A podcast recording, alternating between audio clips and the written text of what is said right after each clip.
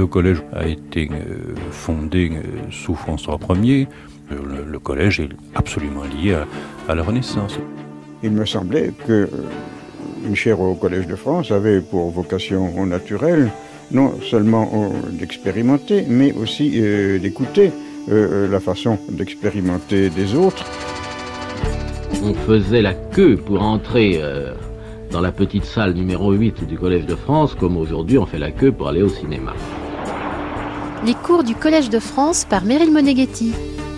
Alors là, tout le monde est là, mélangé, scientifique, littéraire, philosophe, gens de toutes les langues. Enfin, et vous voyez, cette salle est remplie de, de souvenirs sur l'histoire du Collège de France.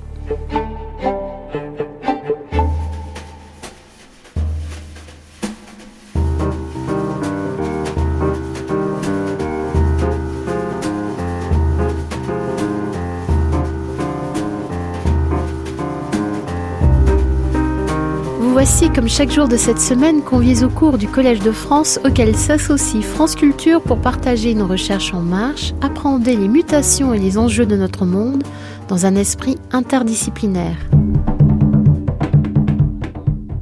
Doit-on restituer les œuvres qui ont été données dans le cadre de cadeaux ou d'échanges diplomatiques? Peut-on mesurer dans ce contexte le degré d'asymétrie d'une relation entre deux pays ou entre deux vendeurs? Comment le trône royal issu du Cameroun en 1908 est-il arrivé à Berlin demande l'historienne de l'art Bénédicte Savoie. Et est-ce que donner, c'est donner? Bénédicte Savoie, titulaire de la chaire internationale Histoire culturelle des patrimoines artistiques en Europe 18e-20e siècle au Collège de France et professeure à la Technische Universität de Berlin, poursuit son analyse des translocations des objets d'art, entendez par ce mot leur déplacement et les phénomènes d'appropriation de biens culturels en Europe, qu'ils soient légaux ou illégaux, dans le cadre de sa série intitulée À qui appartient la beauté? Arts et cultures du monde dans nos musées. J'ai souvent cité une longue interview que l'historienne a donnée au journal Le Monde fin août en 2017 et que je vous recommande tant elle livre les différents enjeux des questions très complexes abordées cette année par Bénédicte Savoie. L'historienne a tenté de nous livrer une sorte de typologie des translocations d'œuvres d'art au fil de ses cours en s'appuyant sur des cas concrets et exemplaires. Dans cette fameuse interview du Monde, elle indique ce que relève pour elle le mot translocation, et je rappelle les termes. Le terme de spoliation, dit-elle, parle du point de vue des victimes, pas des vainqueurs. Je propose le terme plus neutre de translocation, non pour dépolitiser le débat, mais pour y faire entrer toutes les catégories d'appropriation d'œuvres d'art et du patrimoine aux dépens d'un plus faible, économiquement ou militairement car les guerres ne sont qu'une sous-catégorie, dit-elle. La dispersion de l'art africain au XIXe et XXe siècle ne résulte pas que de la guerre ou de la colonisation. Après la décolonisation, elle est due au marché de l'art. Par ailleurs, Bénédicte Savoie rappelait que les Européens et les États-Unis sont confrontés à la question des œuvres d'art et des artefacts acquis pendant une période coloniale. Tout ne s'est pas fait sous la violence, disait-elle. Les expéditions archéologiques de la fin du XIXe siècle étaient très propres, entre guillemets, entendez légal, mais cela n'empêche pas que ceux qui détenaient ces objets souffrent 200 ans plus tard de ne plus les avoir. À côté du sentiment de perte des dépossédés, Bénédicte Savoie interroge les restitutions. Si elle en voit les enjeux politiques, elle indique en outre la nécessité pour les musées de trouver une solution pour partager ce qui a priori ne se partage pas, c'est-à-dire l'œuvre unique. Quelle solution inventer alors? Et nous gagnons le Collège de France le 21 juin 2017 pour le cours de Bénédicte Savoie, à qui appartient la beauté, aujourd'hui la venue à Berlin d'un trône royal issu du Cameroun en 1908. Neuvième et dernière séance qui va être consacrée à un objet venu d'Afrique et conservé actuellement au musée ethnologique de Berlin, une fois n'est pas coutume, il s'agit d'un objet conservé dans les musées de Berlin, mais évidemment, on trouve ce genre d'objet dans les musées du monde entier. Et la logique de notre cours, ou l'esprit dans lequel je l'ai organisé, c'est de montrer des exemples d'objets qui sont en fait représentatifs pour un grand nombre d'autres collections. Nous nous sommes occupés au cours des semaines précédentes euh, donc d'objets singuliers, mais qui représentent en quelque sorte la venue ou la diaspora d'objets du même genre dans le monde entier, qu'il s'agisse de l'Égypte antique, de l'Antiquité grecque, de la peinture médiévale, de euh, la peinture italienne, euh, de l'art asiatique, de l'art européen et de l'art moderne en quelque sorte. Et aujourd'hui, euh, nous nous consacrons rapidement, trop rapidement, vous le verrez, à l'Afrique. Lors de la séance dernière, où nous étions arrivés au XXe siècle, nous étions interrogés sur la question, donc toujours celle qui nous occupe, à qui appartient la beauté, à qui appartient un tableau de Klimt peint à Vienne représentant une euh, grande collectionneuse euh, viennoise, mais qui avait, qu'elle avait cédé au musée de Vienne et qui avait finalement été restituée aux propriétaires légitimes, euh, c'est-à-dire aux descendants de cette femme, qui avait fait l'objet, les descendants, de poursuites raciales pendant la période nazie. Vous vous souvenez qu'en 2006, donc, toute la presse germanophone et allemande signalait qu'il s'agissait, avec le départ de la Adèle dorée, puisque le tableau s'appelle euh, Adèle Blockbauer et représente Adèle Blockbauer. La presse allemande euh, indiquait que le départ de ce tableau, la restitution du tableau au propriétaire légitime euh, et donc son départ du musée où elle était, était considéré comme un schmerzlicher Verlust, c'est-à-dire une perte douloureuse. On considérait la restitution comme une perte douloureuse du point de vue allemand. On est toujours, depuis le début de notre cours, dans des histoires de perspective, mais que euh, cette œuvre euh, avait été rachetée à très haut prix sur le marché de l'art auquel les descendants l'avaient confiée par Ronald Lauder, le grand millionnaire, milliardaire, qui l'a euh, intégré dans sa galerie euh, qu'il appelle Neue Galerie à New York, la Neue Galerie étant dans son esprit une sorte de reconstitution de l'esprit viennois avec un café, le café Zabatsky, et euh, un nom allemand et une décoration, un design, une décoration intérieure, une architecture d'intérieur qui rappelle le, la Vienne des années 1900, c'est-à-dire aussi l'Europe euh, germanophone, juive aussi, d'avant la Seconde Guerre mondiale. Et son idée, en tout cas une des légitimations, une des raisons pour laquelle cette œuvre est présentée là-bas, c'était de créer à New York, c'est-à-dire un endroit où une grande migration euh, juive a eu lieu pendant la Deuxième Guerre mondiale, de recréer un lieu qui soit une petite Europe. C'est les, questions qu'on a évoquées la dernière fois, et on a vu aussi que ça n'avait pas empêché la jeunesse euh, viennoise de continuer, vous voyez ici, une médaille euh, élaborée en 2015 euh, à l'issue du Life Ball, qui est le, grand bal homosexuel de, Vienne. Donc que ça n'a pas empêché la jeunesse et les, créatifs non conformistes viennois de continuer de s'identifier avec ce tableau, puisqu'ils en avaient fait l'objet d'une affiche, etc. Et là, vous voyez la médaille qui va avec. Aujourd'hui, nous sommes à nouveau euh, autour de 1900, au début du XXe siècle, et nous allons évoquer la présence à Berlin ou la venue à Berlin euh, d'un trône royal que les catalogues des musées de Berlin euh, intitulent Mandu Yenu, qui veut dire riche de perles, un trône royal issu de, de, la région du royaume du Bamum au Cameroun, arrivé à Berlin en 1908 et qui est un, on, se rend mal compte des proportions ici, c'est pour ça que je vous les ai indiquées. 1m74 de hauteur, 1m26, 1m55, c'est une sorte de grand siège, un trône, sur lequel euh, les sultans ou le roi euh, Bamoun euh, sont traditionnellement assis. Cette œuvre est faite d'une âme en bois, comme on dit, d'une structure en bois qui est recouverte d'un tissu, lui-même tressé de perles en verre, traditionnellement en verre. Actuellement, l'art très riche euh, du Cameroun utilise parfois des, perles en plastique, mais traditionnellement on utilise des perles en verre, donc des perles très finement euh, attachées à ce tissu autour d'une forme en bois, des perles et des coquillages euh, précieux. Pour comprendre la venue ou la présence à Berlin de cette, ce bel objet africain euh, et la présence d'autres objets africains ou du Cameroun euh, dans les collections du monde entier. Euh, j'ai organisé aujourd'hui, comme toujours, notre cours en, trois volets, en trois, en trois tiroirs. Le premier s'intitule Donner ses données. Le second, Continuité et discontinuité. Et le troisième, et maintenant. Et vous verrez que tout le cours est aussi conçu comme une sorte de conclusion aux réflexions que nous avons menées depuis la fin du mois de mars. C'est-à-dire que je, je transporte euh, aujourd'hui plusieurs questions qu'on s'est posées plus tôt. J'espère que ça n'enlèvera pas l'intérêt de notre objet du jour, mais qu'en même temps, ça vous permettra de remettre en ordre ou de mettre de l'ordre dans les différentes dimensions que nous avons abordées. Et le point zéro, toujours le petit point méthodique, s'appelle translocation de points, essai de typologie, et c'est celui qui m'importe euh, particulièrement dans le sens d'une conclusion aujourd'hui.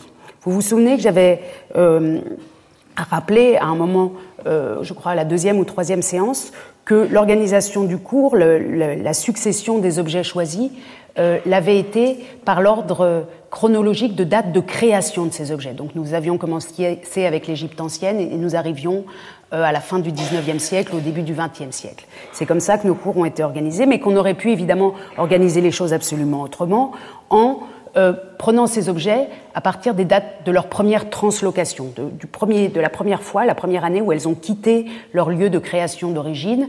Et dans ce cas-là, on aurait eu euh, plusieurs blocs, nos, premiers objets, Nefertiti, l'hôtel de Pergame et d'autres.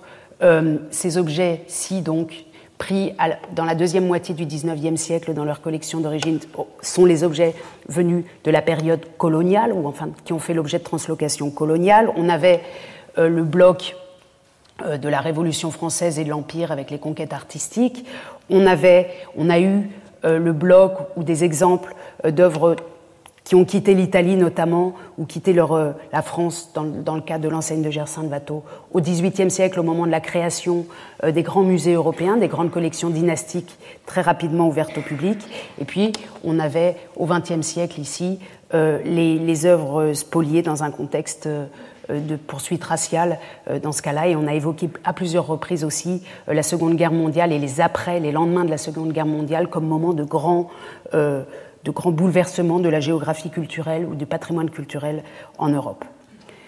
On aurait pu aussi organiser tout ce cours de manière plus systématique et typologique en s'intéressant aux raisons, aux contextes qui ont fait sortir ces œuvres ou qui ont permis qu'elles sortent de leur contexte d'origine. Alors, on aurait eu à, ce moment-là tout un ensemble d'œuvres euh, qu'on aurait euh, explorées parce qu'elles sont quittées leur lieu d'origine, qu'elles ont été prises par des vainqueurs dans le cadre euh, d'un conflit armé, dans le cadre de rapports armés dissymétriques. C'est le cas euh, les conflits armés qui peuvent euh, eux-mêmes être sous-divisés si on fait une typologie entre pillages, qui sont les choses que les donc des actions que font les soldats de manière désordonnée, des saisies organisées comme elles ont pu avoir eu lieu euh, sous Napoléon, une logique de trophée comme sur la comme la, a pu les mener la mener l'armée rouge en, en Allemagne en 1945. Enfin, en tout cas, les guerres suscitent des moments d'appropriation et de translocation qui sont eux-mêmes différents de ce que d'autres contextes peuvent donner. D'autres contextes, c'est l'asymétrie économique, on l'a vu.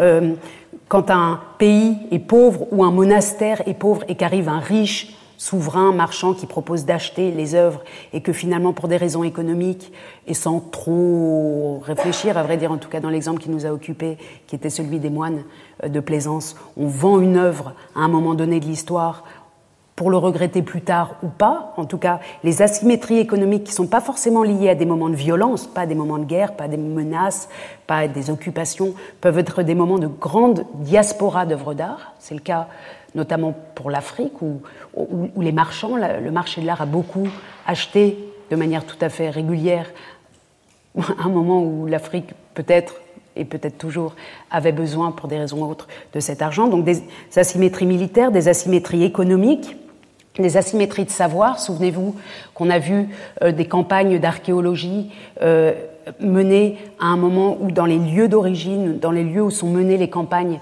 les populations locales et même l'intelligentsia locale euh, n'a pas euh, été formés à savoir ce, ce, qui est sous le sol, je pense en particulier à l'Égypte, ou même des décalages de savoir entre les différentes puissances dominatrices, comme dans le cas de Nefertiti, où les égyptologues allemands, manifestement, savaient un peu mieux que les égyptologues français ce qu'ils trouvaient quand ils ont trouvé Nefertiti. Donc des décalages de savoir peuvent mener euh, à des translocations, à des départs, à des dispersions de patrimoine, sans qu'il y ait violence physique on peut dire après coup que c'est une violence symbolique. Il y en a qui savent, il y en a qui savent pas. Si on n'explique pas à ceux qui savent pas ce qu'ils ont, évidemment, euh, c'est facile. Mais en tout cas, on est dans ce type de constellation. Et puis on a les constellations de domination politique, d'occupation, euh, d'humiliation dans les cas où, il y a des raisons raciales, ou même si on évoque le cas de la RDA euh, enfin, ou de la Russie, c'est-à-dire le moment où euh, la, noblesse a été, euh, où les biens de la noblesse ont été nationalisés. on est des moments où on reste à l'intérieur d'un territoire, mais où la domination politique d'un groupe sur un autre on peut penser à l'Arménie d'ailleurs aussi, des moments donc de, de, poursuite, de génocide. Donc la domination d'un groupe sur l'autre à l'intérieur d'un même État peut mener aussi à des mouvements de patrimoine artistique. On aurait pu organiser tout notre cours comme ça. Si vous vous souvenez, certains objets, d'ailleurs, comme notamment l'hôtel de Pergame, appartiennent à plusieurs catégories. On les voit apparaître, ils apparaissent, ils sortent du sol à un moment où il y a des asymétries de savoir, et puis ils font l'objet d'enjeux importants dans des conflits armés, et puis on les restitue pour des raisons économiques, etc. Enfin, vous voyez que tout ça est complexe et que ces différentes catégories, quand on y arrive, et c'est difficile, mais il faut essayer, et il faut essayer de le dire le plus possible, il faut réussir autant que possible à les penser ensemble. Donc je remets un petit peu maintenant un autre ordre dans notre, euh, panorama. Ici, euh, dans le cas des conflits armés, on aurait eu euh, le retable de l'agneau mystique de Van Eyck, de Van Eyck, arrivé sous la Révolution française, donc parce que la France occupait l'actuelle Belgique. On aurait eu le pillage du palais d'été, évidemment dans d'autres conditions, mais c'est quand même une des conditions euh, militaires du XIXe siècle et sans euh, la rhétorique du patrimoine libéré de la Révolution française, mais on est quand même ici dans un moment de violence physique et de violence euh, faite aux monuments. L'hôtel de Pergame, je pense à lui en 1945 quand il est expédié à Moscou, puis restitué dix ans plus tard, est aussi un objet comme un grand nombre d'autres objets des collections allemandes qui quittent l'Allemagne à cause ou après ou juste après la Seconde Guerre mondiale. La symétrie économique, notre bel exemple était celui de la Madone Sixtine de Raphaël, euh, achetée à Plaisance par le roi de Saxe et de Pologne, euh, qui a donné l'argent dont les moines avaient besoin pour, euh, pour tenir le coup malgré de mauvaises récoltes, souvenez-vous. Euh, asymétrie des savoirs, je l'ai dit tout à l'heure, on peut, on peut, dire que pratiquement toute la diaspora des objets égyptiens, tout le, fait que les, les, objets égyptiens au XIXe siècle et au début du XXe siècle aient quitté l'Égypte, c'est parce qu'il n'y avait pas encore une égyptologie égyptienne, c'est-à-dire que les intellectuels égyptiens eux-mêmes n'avaient pas réussi ou n'avaient pas eu l'aide nécessaire pour former une école, une, une élite d'archéologues dans leur propre pays, mais ça commence. Hein. et puis à partir du moment où cette élite est là, où les musées sont là, évidemment, les choses changent. Et domination politique, je, prends simplement ici l'exemple euh, d'Adèle Bloch-Bauer, même si à l'intérieur de ces exemples tout est très compliqué, mais en tout cas on est dans le contexte des poursuites raciales du, Troisième Reich à l'égard euh, des familles juives, qui mènent aussi donc à un mouvement euh, de tableau. Tout ça, si on le traduit en langue juridique, et je vous montre ici la première page d'un livre en sept volumes.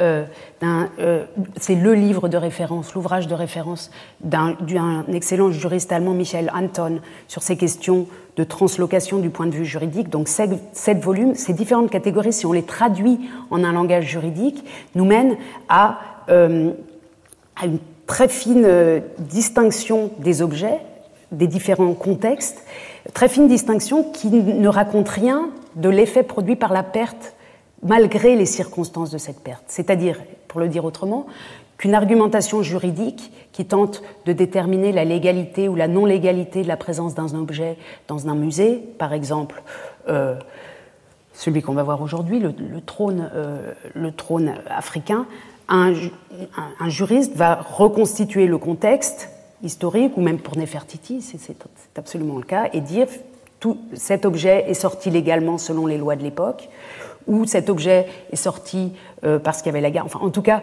on, peut reconstituer des contextes différents, mais ça, ça, raconte peu de choses sur le désir de ceux qui ont perdu ces œuvres de les récupérer. Parce que souvent, pour ceux qui ont perdu les œuvres, le contexte importe peu. Si l'œuvre a été achetée il y a deux siècles, à un moment où une région avait besoin d'argent, mais qu'on veut le récupérer deux siècles après parce que l'argent est à nouveau là. Si les savoirs étaient décalés, mais que finalement ces savoirs ont été rattrapés et qu'en Égypte on sait aujourd'hui ce que c'est que l'art égyptien et qu'on veut le récupérer. Si les Africains ont pu céder des œuvres pour des raisons XY au XIXe siècle et qu'ils regrettent maintenant que leur musée soit vide, le contexte légal ou illégal importe finalement peu quand on se met, quand on se place du point de vue anthropologique ou du point de vue des émotions liées à ces questions. Et ce qui était important vraiment de comprendre, c'est que ces différentes catégories s'inscrivent dans le temps. C'est-à-dire qu'un déficit de savoir dans une région, par exemple, où on vous, on vous prend des objets à un moment où vous ne savez pas très bien ce qu'on vous prend, ce déficit de savoir peut être rétabli, se, se réparer au cours du temps. Et donc, deux siècles après, ou un siècle après, ou 60 ans après, on peut regretter que l'objet euh, soit parti, évidemment. Et quand on entend parfois dans l'argumentation, oui, mais à l'époque, vous n'avez rien dit, ce genre d'argumentation est très difficile pour nous historiens, parce que tout cela se pense en plus dans le temps.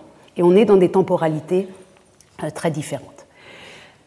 Une catégorie qu'on n'a pas du tout euh, abordée jusqu'à maintenant et qui va un peu faire l'objet, trop peu, mais de notre séance d'aujourd'hui, c'est la catégorie de l'échange ou du don l'échange ou le don d'œuvres d'art dans des contextes politiques de collaboration ou dans des contextes de cadeaux diplomatiques pour amener des collaborations, des coopérations.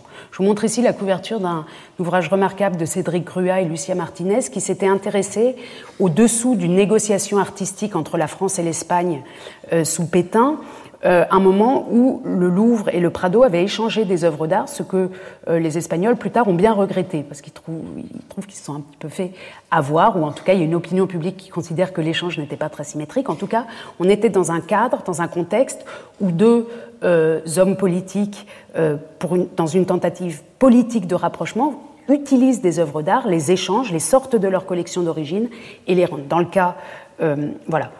J'insiste pas sur le sujet. Là encore, l'échange d'œuvres d'art et le don en général pourraient faire l'objet de toute une de toute une série de cours. Je vous montre un autre type de don et, qui nous concerne directement. Vous voyez ici en 1906 le, village euh, ou la, région qui va nous occuper au royaume du Bamoun et des officiers coloniaux allemands venant offrir un portrait de, Guillaume, de l'empereur allemand Guillaume II au roi au sultan euh, Bamoun ici. Donc on est ici, on voit bien les officiers coloniaux en blanc et des soldats en train de recevoir un portrait peint, un tableau euh, représentant Guillaume II. On est dans une logique de don diplomatique. Alors qu'est-ce que c'est que tout ça? Comment ça marche? Pourquoi notre trône est lié à ça? C'est ce qu'on va voir maintenant. Et puisqu'on s'intéresse à la question du don, le premier volet s'intitule Donner ses données, et puis en fait, donner ses données, point d'interrogation. Est-ce qu'on peut, dans les contextes de dons d'œuvres d'art, regretter un don? Est-ce qu'on peut réclamer la chose plus tard? C'est ce qu'on va essayer de démêler maintenant en euh, plongeant dans ce cas euh, très particulier, mais tous les cas sont particuliers, euh, du trône Bamoun des musées de Berlin. Il m'est souvent arrivé déjà, dans, des cours précédents, de montrer cette affiche qui présente avec le design des musées de Berlin, en reprenant aussi euh, la typographie, enfin les lettres, le, style général, le fond noir des campagnes publicitaires normales, habituelles des musées de Berlin. Euh, cette affiche qui détourne donc la publicité habituelle pour poser la question de l'appartenance de ce trône qui nous occupe. Vous voyez le trône ici. Et puis la question qui est posée à côté, Preußischer Kulturbesitz, ceci est il une propriété prussienne, sachant que les musées de Berlin s'appellent la Stiftung Preußischer Kulturbesitz, c'est-à-dire la fondation de la propriété prussienne. Donc un groupe euh, d'activistes politiques, une organisation euh, non gouvernementale qui, a fondé l'initiative No Humboldt 21, non au, forum Humboldt en 21, euh, dit, affirme par cette affiche qui est assez réussie visuellement, que cet objet n'appartient évidemment pas on s'en rend compte, ou pas, enfin n'appartient pas euh, au patrimoine euh, prussien. C'est un objet donc contesté, très contesté actuellement à Berlin et qui fait l'objet euh, d'articles fréquents dans la presse et de recherches du point de vue des scientifiques. Il faut dire que cet objet n'est pas un objet, et la culture Bamoum et l'art Bamoum ne sont pas des objets, euh, des, des terrains en tout cas c'est un terrain bien connu de la recherche et qui a pris euh, depuis quelques années un renouveau. Je vous montre ici un ouvrage de 2011 de Christophe Jerry sur l'art Bamoun qui prend en compte la question de la translocation de ces œuvres d'art. Je vous montre un article de 2016 extrêmement intéressant du conservateur des arts africains au musée ethnologique de Berlin, Jonathan Fine, qui s'est intéressé à la question du rapport entre marché de l'art et création d'objets pour les musées européens euh, au Cameroun. Je vous montre aussi en langue française euh, un titre simplement euh, de Alexandra Lumpe-Galitzine qui s'occupe elle aussi du royaume Bamoun après la période allemande. Donc on est dans un cadre historiquement connu, déjà travaillé, qui est bien travaillé depuis les années au moins 80 et qui depuis les années 2010-2011 euh, suscite un renouveau d'intérêt. Et par ailleurs, les musées de Berlin et le musée ethnologique de Berlin, qui est à Dahlem, conservent tous les dossiers euh, d'acquisition euh, de cet objet précisément, et d'autres, mais en tout cas de ce trône. Et je vous montre ici quelques pages qui permettent de reconstituer exactement la venue de ce trône à Berlin. On comprend très bien en lisant ces lettres, ces échanges de lettres, que ce trône est arrivé à Berlin. Vous voyez ici, j'y reviendrai tout à l'heure, mais sur un document de 1908, le Thronsessel mit Stufe, ça veut dire le siège trône avec une marche, qui vient d'être donné von seiner Majestät dem Kaiser allergnädigst überwiesen, ça veut dire donné, enfin, euh, überwiesen c'est euh, envoyé en fait au musée de Berlin. Donc on, comprend ici simplement très vite, et puis je vais y revenir, que cet objet qui est aujourd'hui dans les musées de Berlin y est depuis 1908 et que c'est Sa Majesté l'Empereur qui l'a donné au musée. On va voir comment on arrive à ça. Je voulais vous montrer simplement la matérialité et l'aspect de ce genre d'archives qui seuls permettent d'apporter, si on veut y apporter une réponse, à la question à qui appartient la beauté, en tout cas la question du de la, de la, base juridique et du contexte historique ne peut être reconstitué qu'avec des archives comme celle-là. Et c'est pour ça qu'il est extrêmement important que ces archives soient accessibles au public. Et on peut dire qu'au musée de Berlin, et en tout cas, je vous montre ici Jonathan Fine qui m'a fait la gentillesse de m'envoyer ses propres photos de travail euh, pour, euh, pour ce cours, on est avec des conservateurs qui ont extrêmement conscience qu'il faut rendre visibles euh, ces documents d'archives et les rendre accessibles. Alors, que se passe-t-il autour de 1908 au euh, Cameroun pour que ce trône euh, prestigieux et, très précieux arrive à Berlin. Comme vous le savez, le Cameroun est allemand. Euh, vous voyez ici une carte postale aus Cameroun des années 1800. Le Cameroun est l'un des rares l'une des rares colonies allemandes en Afrique. L'Allemagne avait quatre colonies en Afrique que je vais vous montrer tout de suite. Quand vous regardez le Kleiner Deutsche Colonial Atlas, donc des atlas coloniaux euh, des années, de ces années 1900, vous voyez bien que, euh, donc, tandis que l'Afrique est partagée principalement entre les le colonisateur britannique et le colonisateur français, pour faire vite, euh, quatre zones sont des colonies allemandes. Le Cameroun est allemand à partir de 1884 et il le reste jusqu'à la Première Guerre mondiale. L'Allemagne perd ses colonies après la Première Guerre mondiale, donc là on est euh, dans cette période jusqu'en 1914 ou 1918. Euh, donc on a ici le Cameroun, on a ce, euh, qui s'appelait à l'époque Deutsch Ostafrika, Deutsch Südafrika, et puis un petit morceau ici qui correspond à peu près à l'actuel Togo. Voilà.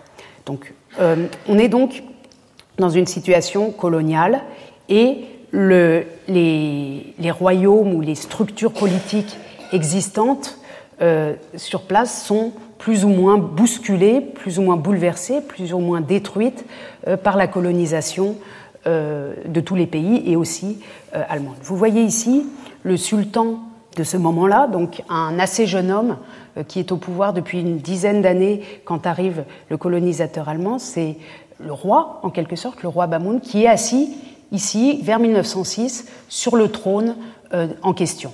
Donc c'est une photo historique qui nous montre euh, ce roi, ce souverain, sur son trône. Euh, on sait de ce souverain qu'il était un réformateur de son pays. Il a notamment introduit une écriture, une écriture pour, pour fixer notamment les, lois ou les textes réglementaires de son pays, il a, fait un effort de cartographie, euh, il était très habile aussi diplomatiquement, et on sait qu'il a tenté au mieux, avec l'occupant allemand, de préserver les intérêts de son euh, pays. Vous voyez en 1922, alors que le Cameroun n'est plus français, sur cette carte postale de la mission des prêtres du Sacré-Cœur de Saint-Quentin, d'abord carte postale indique bien qu'on est dans le Cameroun français désormais. C'est la France qui a repris euh, cette colonie allemande. Et vous voyez le sultan Nyoya sur son trône orné de perles. C'est toujours le même sultan. Il est mort en 1933 seulement. Il était né dans les années 60, je crois. Donc le, euh, le, même sultan, euh, toujours sur ce trône, à sa gauche, un serviteur porte sa grande pipe en cuivre. Alors comment et pourquoi ce trône, en même temps, ou entre les deux, se retrouve, et vous voyez ici une photo de 1926, au Völkerkunde Museum de Berlin. Je reprends juste rapidement. On voit le sultan Joya sur son trône en 1906. On le voit aussi sur son trône euh, plus tard, et on sait par les lettres que vous avez vues, et puis par des photos, celle-ci est une photo un peu tardive des années 20, mais l'œuvre y est déjà euh, plus tôt, que le, trône se trouve ici, donc au centre d'une mise en scène euh, d'art africain au musée ethnologique de Berlin. Comment est-ce possible? Comment se peut-il que cet objet si important dans l'étiquette et dans le rituel euh, d'un roi Bamoun se retrouve pendant la colonisation à Berlin? Que, nous racontent les archives sur ce sujet? Alors je vous ai montré, j'ai regardé un petit peu, et, encore euh, une fois grâce à la gentillesse du conservateur euh, de Berlin qui m'a communiquer ces documents. J'ai sorti quelques documents simplement qui sont en partie publiés d'ailleurs pour vous montrer comment ça peut marcher. J'ai sorti les trois grandes étapes simplement. Évidemment, comme toujours, il faut se plonger beaucoup dans ces questions pour comprendre tous les détails. Mais on regarde les grandes étapes et puis on tente quand même, euh, malgré notre euh, caractère de non spécialiste, euh, mais de citoyens responsables de ce qui est dans leur musée, de comprendre ces phénomènes. Vous voyez ici une lettre adressée euh, en 1906 par le directeur du musée de Berlin, ethnologique de Berlin, qui s'appelle Lushan, à Glauning, qui est un officier sur place au Cameroun et aussi collectionneur. Dans cette lettre, il est question d'œuvres d'art que ce Glauning va adresser à Berlin. Et vers la fin de la lettre, on peut lire Sehr dankbar bin ich auch für Ihre Bemühungen bei dem Häuptling von Bamun. Dass er seinen Thron so ohne weiteres hergeben würde, habe ich niemals erwartet. Je lis la suite. Aber ich bin schon sehr froh und dankbar, dass Sie die Sache überhaupt mit ihm zur Sprache gebracht haben und ich hoffe, dass er sich dieselbe nicht überlegen wird. Qu'est-ce que ça nous dit Ça nous dit que le directeur des musées de Berlin écrit à un officier colonial euh, au Cameroun qu'il le remercie beaucoup, c'est dankbar, je suis très reconnaissant que vous ayez parlé au chef, Häuptling, que vous ayez parlé au chef de Bamoun. Je, n'avais jamais imaginé, écrit le directeur du musée, qu'il donnerait son trône euh, juste comme ça, très facilement, mais en tout cas, c'est gentil euh, de lui en avoir euh, parlé, et j'espère qu'il ne va pas changer d'avis. Qu'est-ce qu'on comprend? Que manifestement, le roi, le sultan, a fait l'objet d'une demande de cet officier qui lui a suggéré, peut-être, qu'il pourrait offrir son trône non pas au musée de Berlin, mais à l'empereur allemand. Et on constate en 1906 que le euh, sultan n'a pas dit non. Il n'a pas encore tout à fait dit oui, on voit que ça, ça c'est pas encore tout à fait clair, mais en tout cas, il n'a pas dit non. On était en 1906. En 1908, c'est-à-dire assez vite finalement, souvenez-vous combien de temps a duré l'acquisition de la Madone Sixtine en Italie, on était sur 3 ou 4 ans.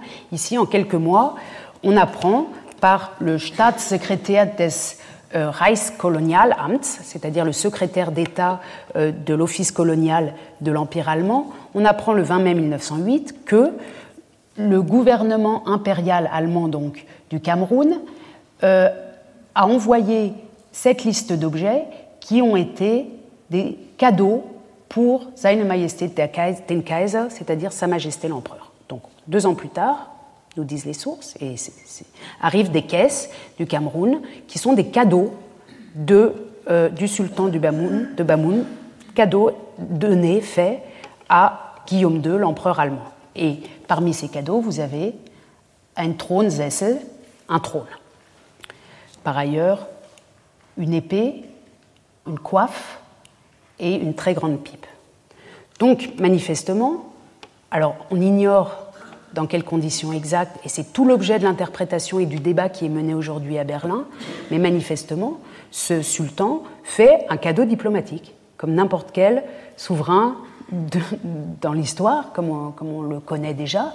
Euh, vous savez qu'au XVIIIe siècle, à l'époque baroque et même avant, enfin depuis l'Antiquité, le cadeau, euh, le cadeau dynastique est quelque chose qui se pratique beaucoup. Je reviendrai sur deux exemples tout à l'heure. Donc, manifestement, ce roi du Cameroun, ce Bamoun, a très bien compris le système. C'est comme ça qu'on peut l'interpréter et offre pour se faire bien voir ou pour avoir de bonnes relations avec l'Allemagne, des objets extrêmement précieux euh, de sa propriété royale. On peut l'interpréter comme ça. C'est ce que font les musées de Berlin. Enfin, en tout cas, c'est une lecture possible. Évidemment, on peut dire, mais qui fait des cadeaux à l'époque coloniale? Enfin, est-ce qu'on est libre de faire un vrai cadeau quand on est une région colonisée? C'est les arguments d'autres qui aimeraient bien que cette œuvre quitte les musées de Berlin. Ces lettres ne donnent pas exactement la réponse. On ignore les conditions exactes dans lesquelles c'est euh, fait ce cadeau. En tout cas, on apprend dans la même lettre que euh, donc, ces objets ont été placés dans le Dienstgebäude des Kolonialamtes, c'est-à-dire dans le, euh, dans le ministère des colonies en quelque sorte, en attendant de savoir si les musées le veulent.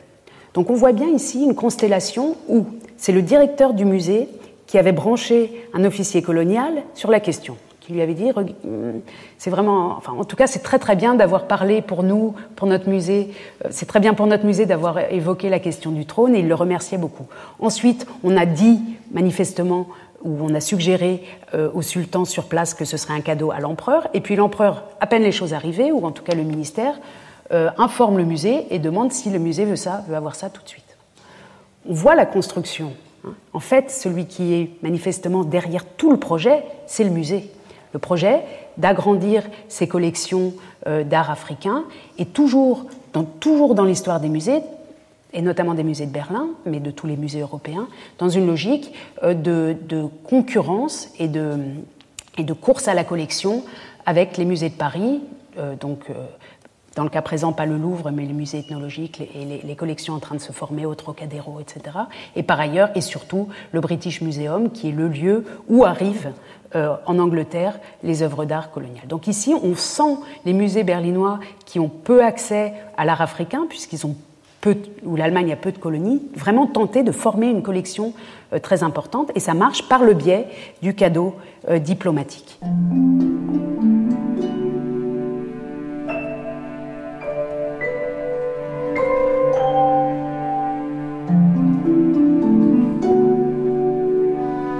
Le Collège de France et France Culture vous présente l'historienne de l'art Bénédicte Savoie. Aujourd'hui, à qui appartient la beauté La venue à Berlin d'un trône royal issu du Cameroun en 1908.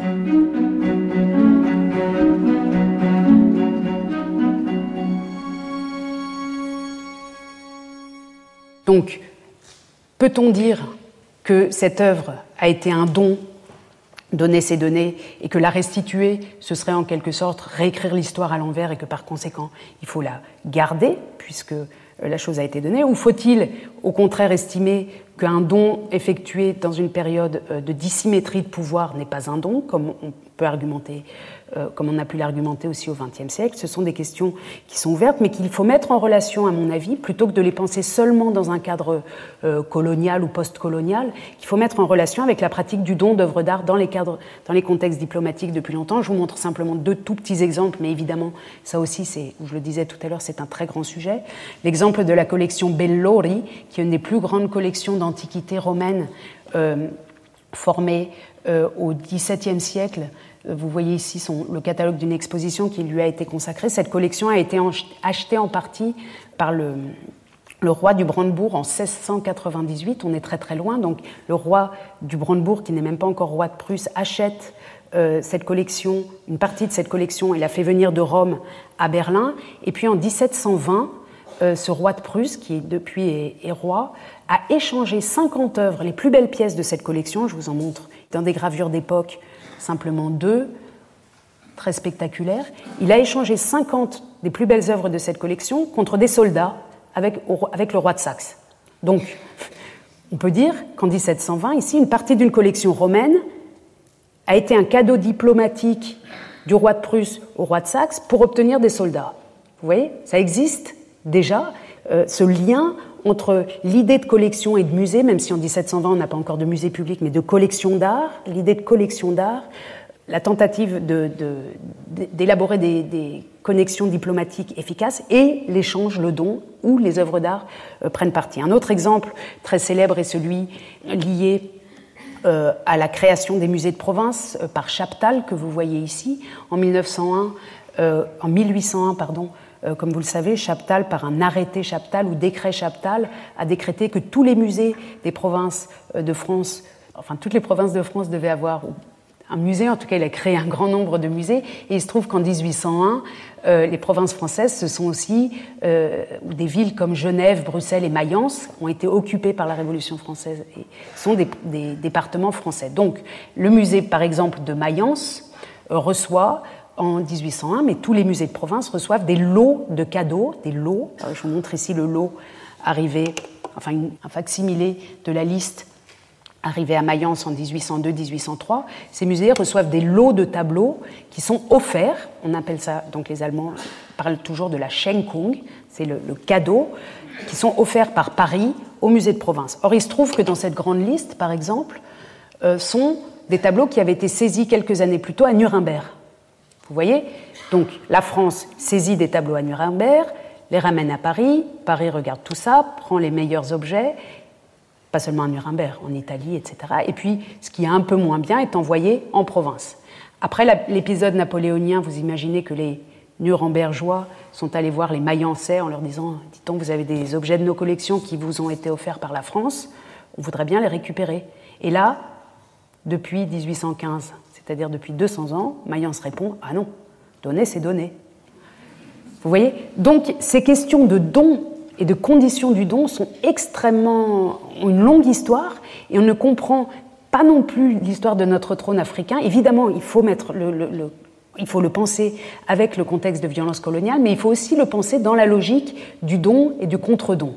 Voilà, c'est ce que je voulais dire euh, avec ce premier volet. Les deux autres vont aller plus vite. Le second s'intitule Continuité, discontinuité. La question que je me suis posée et que je voulais me poser avec vous était de savoir s'il y avait une différence entre un trône Bamoum euh, qui a toujours été utilisé comme un trône, c'est-à-dire vous voyez ici par exemple une photographie euh, de 1901 euh, vers 1901, une des plus, plus, des plus anciennes photographies où on voit donc le sultan euh, sur son trône, c'est celui qui est à Berlin. Si vous prenez d'autres photos plus tardives, en 1984, ici, issu de l'ouvrage que j'évoquais tout à l'heure, vous voyez donc le descendant euh, du même sultan euh, sur un autre trône. On voit bien que stylistiquement, ce n'est pas le trône original, mais ce n'est même pas la copie du trône original, c'est autre chose, mais c'est toujours le même style de trône et manifestement le même genre de pratique. Vous voyez ici quelqu'un qui peut-être a une audience, en tout cas le même, usage de l'objet, où vous le voyez encore ici, et c'est ici qu'intervient ma question, euh, en 2008, lorsque le trône a été, euh, le trône de Berlin, si je ne m'abuse, a été exposé à Zurich, et que le sultan actuel est allé s'asseoir sur son trône au musée. Et vous voyez, vous souriez, vous. la question qui se pose, c'est est-ce qu'il y a une différence entre un objet qui a perdu sa fonction euh, sa fonction soit sacrée, religieuse, politique, entre le moment où il a été saisi et le moment où il est au musée, c'est-à-dire par exemple euh, euh, le, saisi ou trouvé. Quand on trouve le buste de Nefertiti dans le sable, Nefertiti n'est plus ce buste n'est plus intégré à des pratiques en Égypte qui euh, nécessiteraient la présence de son buste dans un contexte euh, politique, puisqu'entre-temps, l'Égypte n'est plus l'Égypte pharaonique quand elle est trouvée en 1912, mais est devenue une Égypte musulmane qui certes s'identifie encore avec son passé pharaonique, mais enfin en tout cas l'Égypte ancienne est, très très loin des pratiques quotidiennes. Est-ce que quand un objet est saisi dans une église euh, comme il a pu l'être, euh, donc un tableau euh, comme la Madone Sixtine, et qu'il, donc qu'il sort d'un couvent et qu'il est mis dans un musée, est-ce que c'est la même chose que quand il a déjà été dans un musée avant et qu'il passe simplement d'un musée à un musée? C'est la question que je voulais me poser avec vous. Je pense qu'il y a une différence.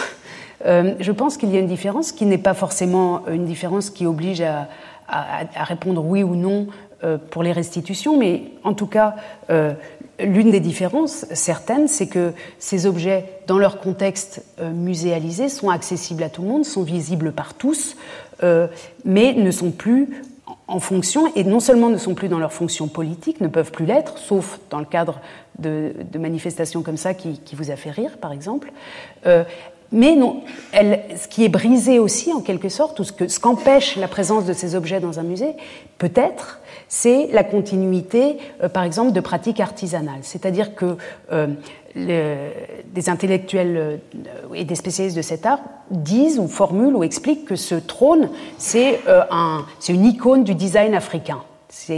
Voilà. Et si on peut se poser la question si toutes ces icônes du design africain, c'est-à-dire et aussi ces pratiques de perles, etc., si tout ça est dans des musées occidentaux, comment les artisans sur place peuvent-ils continuer à développer leur art si les modèles ont disparu? C'est une question qu'on peut se poser aussi. En tout cas, ce qui est clair, c'est qu'à ces moments de, translocation euh, sont aussi des moments de rupture, euh, de rupture, euh, y compris dans le développement culturel d'un pays.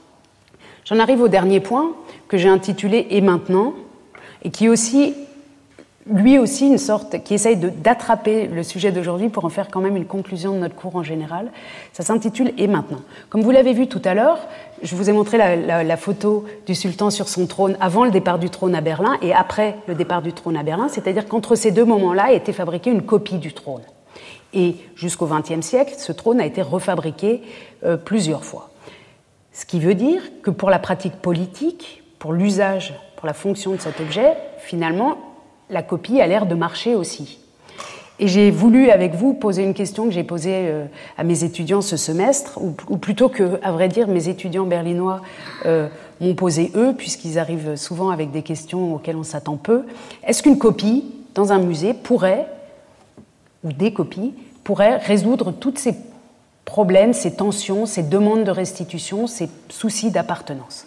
Vous savez qu'à Berlin est en train d'être, et je l'ai dit plusieurs fois, en train d'être reconstruit ou construit le château des Hohenzollern, qui était au centre de Berlin, euh, qui avait été endommagé pendant la Seconde Guerre mondiale, qui avait été rasé par la RDA qui ne voulait plus s'identifier, c'est sur le territoire de Berlin-Est, euh, au passé euh, dynastique de l'Allemagne. Donc ils avaient rasé le château des Hohenzollern. À la place, la RDA avait construit un palais de la République, un lieu euh, moderne, d'architecture moderne, dans lequel avaient lieu notamment des mariages, des fêtes et autres. Et au moment de la réunification, après de quelques années d'hésitation, l'Allemagne réunifiée a décidé de raser le palais de la République et de reconstruire en béton le palais des Hohenzollern, qui, euh, là vous le voyez à peu près il y a six mois, euh, entre-temps il est doté d'une façade baroque. Et ça ressemble à du vrai, euh, palais des Hohenzollern, sauf que l'intérieur ressemble, lui, plutôt à un aéroport avec des escalators, etc. Dans cet endroit déjà compliqué par son histoire, par son architecture, les euh, autorités euh, berlinoises et plus généralement de la Bundesrepublik ont hésité longtemps à savoir quoi mettre. Et finalement, le projet s'est cristallisé lentement d'installer dans cet objet non identifié les collections ethnologiques. Alors vous imaginez les débats actuellement, puisque on, voit s'installer les collections d'art ethnologiques, donc africaines, chinoises, indiennes notamment, au centre de Berlin, dans un château qui porte une histoire du XXe siècle euh, très compliquée, et on y ajoute des objets qui sont presque tous, qui pour partie, sont arrivés en Allemagne pendant la période coloniale. Et quand ils ne sont pas arrivés pendant la période coloniale, quand ils sont arrivés au XVIIIe siècle, par exemple, comme les objets de l'expédition Cook ou des, objets comme ça, on pense forcément qu'ils sont arrivés à la période coloniale, puisque les musées, jusqu'à présent, ont très très peu expliqué d'où venaient ces objets. Donc, tout ça pour dire qu'en ce moment, euh, alors que ce musée est en train de, se préparer, qu'il doit ouvrir ses portes en 2019, on a une très grande effervescence, et notamment chez les plus jeunes, qui considèrent que c'est, ça va pas du tout. Je vous montre mon groupe d'étudiants, et en particulier, et d'ailleurs j'en profite pour le remercier, Merton Lagat, euh, qui m'a euh, beaucoup euh, aidé aussi par des dialogues sur ces questions. Ce groupe d'étudiants, donc, interrogé sur la question de que faire avec ces objets, a appris, là, récemment, c'était au début de l'année, au mois de, je sais pas, en janvier ou février, que la grotte de Lascaux, enfin une reproduction de la grotte de Lascaux circulait actuellement en Corée et au Japon. Je vous montre des affiches. On voit donc la grotte de Lascaux, la reproduction de la grotte de Lascaux qui vous est bien familière, dans des containers en Asie où on peut la visiter. Voyant ça, apprenant ça, mes étudiants ont eu l'idée assez vite que puisque c'est comme ça, enfin, puisqu'on peut reconstituer la grotte de Lascaux et la faire voyager, pourquoi ne pourrait-on pas, dans le fameux musée berlinois, tout reconstruire en facsimilé, le trône, Nefertiti, tous les objets des musées de Berlin, en faire des facsimilés, restituer tous les originaux au pays euh, d'où ils, viennent et expliquer à côté que ce sont des objets euh, qu'on a eus pendant 200 ans parce que pour des raisons politiques ils étaient arrivés en Allemagne, mais que maintenant les temps étaient venus de les restituer et que euh, le public pourrait se satisfaire en fait de reproduction. Alors vous imaginez pour, quelqu'un comme moi qui n'avait pas du tout prévu cette, cette question, ça voilà les, étudiants allemands sont habitués à discuter beaucoup. Ils ont finalement écrit un article euh, paru dans le journal euh, interne de notre université. Euh, donc l'un d'entre eux, Paul Hoffman, ici, vous voyez, Deins meins fake, ça veut dire à toi, est-ce que ça t'appartient à toi, est-ce que ça t'appartient à moi? Tout ça, c'est que du fake, c'est des faux, avec son argumentation et celle des étudiants, c'était que puisque ce musée lui-même, ce château, est un faux, un faux château, autant mettre de faux objets à l'intérieur, que tout cela serait bien plus cohérent et serait finalement une grande œuvre d'art pop euh, que les visiteurs du monde entier euh, aimeraient autant visiter qu'un faux, enfin, faux, château avec des vraies œuvres d'art. Voilà euh, la, la, discussion que nous avons menée à Berlin. Alors c'est une discussion qu'on a pu mener parce que toute l'opinion publique est très, très, très attentive à ces questions. Mais en effet, si on part de cette idée qui paraît d'abord surprenante ou qui presque choquante, on s'aperçoit qu'elle n'est pas si loin peut-être d'une réalité future et qu'en tout cas, ça mérite euh, euh, d'y penser, d'y réfléchir. Vous voyez ici euh, les noces de Cana de Véronèse, saisies en 1797 dans le, dans le réfectoire du couvent de San Giorgio Maggiore, qui ont fait l'objet, il y a une dizaine d'années, assez récemment, d'une reproduction 3D euh, parfaite, enfin une reproduction électronique, numérique euh, parfaite, et qui depuis est à nouveau la reproduction euh, sur le lieu d'origine, tandis que l'original est resté au Louvre. Et vous voyez ici une installation multimédia faite à partir ou pour fêter, pour célébrer cette cette présente. Si, ça vous intéresse, vous pouvez voir sur Internet toutes les possibilités de zoom, de jeu euh, que donne cette copie euh, digitale. On sait, vous savez, que le musée d'Athènes, le musée euh, national d'archéologie d'Athènes, qui est privé des frises du Parthénon, qui se trouve depuis le début du 19e siècle à Londres, comme vous le savez, puisqu'elles ont été emportées par Lord Elgin à Londres, privé donc des frises du Parthénon, a construit sur, le, sur, le, toit de ce magnifique euh, musée extrêmement réussi une réplique du Parthénon. Donc vous voyez le Parthénon euh, en haut, et quand vous êtes dans le musée ici, une reconstitution grandeur nature des frises, avec au niveau des où seraient les frises réellement ici, simplement des copies en plâtre. Alors là, on pourrait se dire, Bon, bah, ça suffit alors, vous avez les copies, pourquoi réclamer les originaux à Londres? On pourrait aussi imaginer que Londres restitue les originaux et les installe ici et mette à la place euh, des copies. Et tout de suite, on voit bien que quand on se met à le penser comme ça, ça ne marche pas du tout, en revanche. que les copies, à vrai dire, dans l'esprit public général actuellement, les copies sont bien pour les copies sont bien pour ceux qui ont perdu les œuvres, mais pas pour ceux qui les ont désormais. Hein. C'est pour ça que l'idée des étudiants était amusante de retourner en quelque sorte la situation. Euh, vous voyez que d'ailleurs cette question des reproductions digitales est très très présente. Euh, j'ai pris un seul euh, article ici sur Internet, mais on en trouve de, grandes quantités sur il fenomeno dell'arte clonata, c'est l'art cloné, comme disent les Italiens, qui sont bien sûr les premiers sujets de clone, puisque l'art italien fait, l'objet d'un intérêt mondial. Et je vous montre quelque chose que j'ai découvert un peu par hasard, mais là tout récemment, le 7 le 7 juin 2017. Admirez les fresques du plafond de la chapelle Sixtine à Shanghai. Et vous voyez bien ici que euh, ces fresques sont bien mieux visibles euh, que sur le lieu original. Que donc, en quelque sorte, ce que je voulais dire ici, c'est une forme de clin d'œil, bien sûr, personne. Euh, on imagine réellement qu'on peut fonctionner simplement et partout euh, avec des euh, reproductions multimédia, d'autant qu'on voit ici derrière en plus euh, toute la structure métallique, l'aération, la climatisation, etc., qui évidemment n'a aucun rapport avec l'atmosphère originale. Mais en tout cas, avec ce clin d'œil, je voulais simplement ouvrir l'idée, et peut-être justement et précisément dans un endroit comme le Collège de France, où nous avons des collègues informaticiens et qui inventent l'avenir, enfin ouvrir l'idée que peut-être pour certains objets particulièrement sensibles ou, dans un geste de générosité euh, technologique, on pourrait imaginer des restitutions qui seraient soit la restitution d'originaux et à la place on crée euh, le facsimilé pour soi, soit euh, d'engager de, de, vrais efforts de recréation d'objets ailleurs, etc.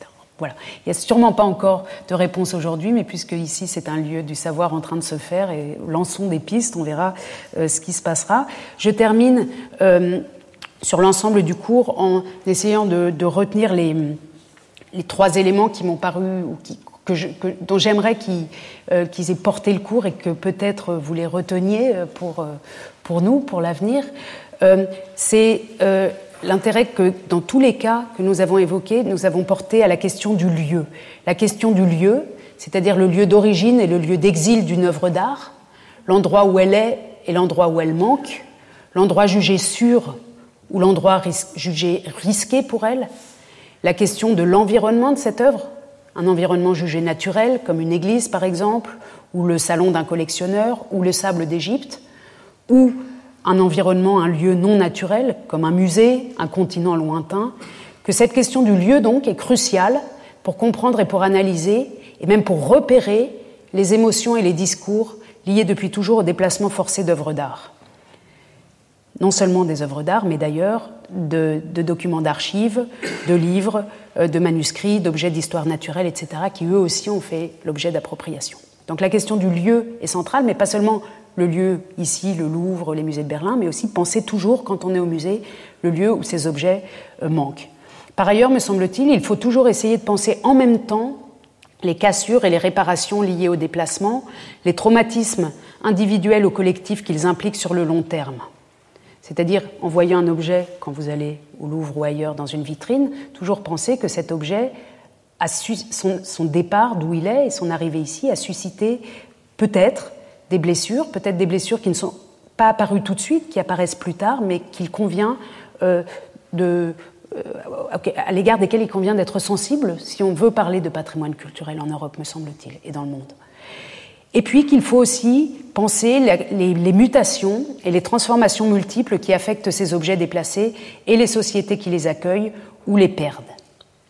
Euh, les transformations sous l'effet du déplacement, c'est par exemple quand un objet peut susciter, comme on l'avait vu pour l'hôtel de Pergame, euh, l'énergie créatrice d'un jeune poète français, enfin ces moments où une œuvre d'art, en arrivant quelque part, suscite quelque chose d'autre ou qu'elle est transformée, elle passe d'un objet politique à un objet d'art, etc. Ça aussi, il faut essayer de le penser. L'articulation de ces trois éléments, le lieu, la blessure, et la transformation me semble déterminante pour appréhender les logiques d'appropriation patrimoniale et leurs effets. Et c'est les questions, me semble, enfin, c'est les questions que j'aimerais continuer euh, de traiter avec vous dans les années à venir. Je vous remercie.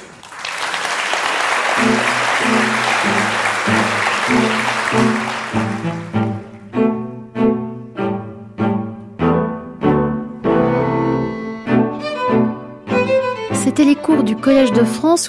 À qui appartient la beauté Aujourd'hui, la venue à Berlin d'un trône royal issu du Cameroun en 1908.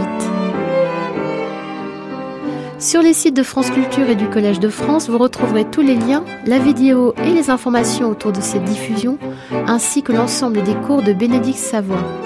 Un grand merci aux équipes de la documentation d'actualité de Radio France et à Virginie Chauveté. Réalisation Anne Secheret, Présentation Meryl Moneghetti. Belle journée à l'écoute de France Culture.